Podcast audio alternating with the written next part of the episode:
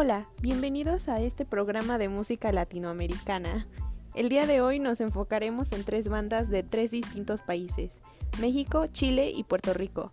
Les hablaremos un poco de la banda en cuestión, cómo son sus integrantes y sus ritmos, además de analizar una de sus canciones que haya tenido algún tipo de impacto. La primera banda que vamos a hablar es Los Tres, uno de los grupos de rock chileno más importantes de los años 90.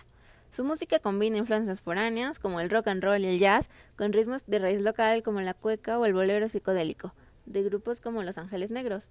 El grupo se articuló como un cuarteto en los noventas una vez que los integrantes se mudaron a Santiago. Eh, los integrantes son Álvaro Enríquez en la voz y guitarra, Roberto Titay en el bajo y contrabajo y Francisco Molina en la batería, y también Ángel Parra como guitarrista. Los tres consiguieron el favoritismo del público amplio y heterogéneo que valoraba en sus producciones el enfoque integrador de géneros y épocas que los caracterizaba.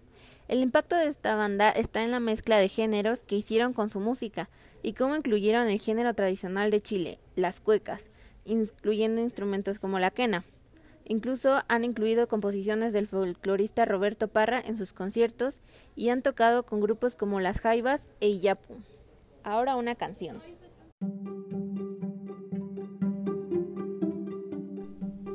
Esta canción es del primer disco de estudio de los tres de 1991.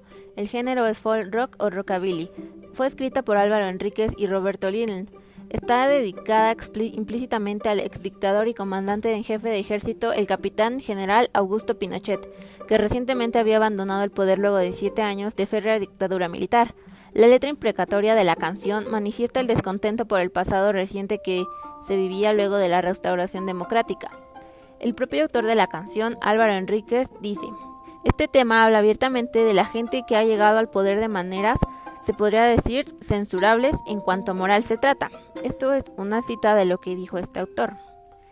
Y ahora continuamos con la siguiente canción del Calle 13 llamada Calma Pueblo.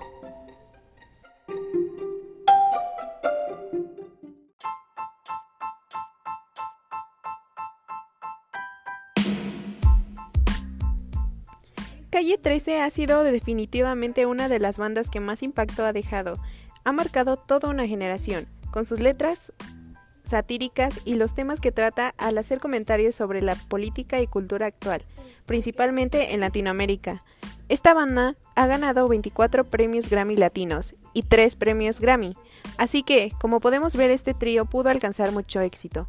Los miembros René Pérez, Eduardo Cabra e Ileana Cabra lograron plasmar mensajes inolvidables en sus canciones. Los estilos mezclados en su música hace que tengan nuestra total atención si de música se trata, tendiendo entre ellos un poco de rap, rock, bossa nova, merengue, cumbia colombiana, entre otros, y además agregarle el hecho de que usa un instrumento poco convencional. Los hace destacar más de lo normal, en la canción que acabamos de escuchar se critica a los artistas que recibieron un soborno de las emisoras de radio, a las compañías de discos e incluso critica al Vaticano. Continuemos con la siguiente canción.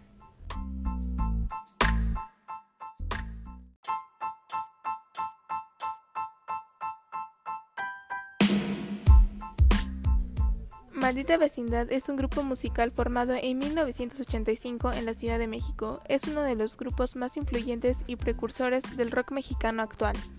Su primera aparición fue en 1985, fue parte activa del movimiento en paro de los damnificados por el terremoto de 1985. Maldita Vecindad fusiona diferentes ritmos como el rock, el ska, el reggae, el calipso, alternativo, blues y algunas influencias mexicanas como el danzón y el bolero. En la canción de Un Gran Circo podemos escuchar en la letra que habla sobre la vida diaria de muchas personas. Por ejemplo, aquí en México es muy común ver a algunos semáforos a personas haciendo malabares, haciendo trucos con fuego, vendiendo algunas cosas o limpiando parabrisas, porque uno de los problemas más importantes en Latinoamérica es la pobreza.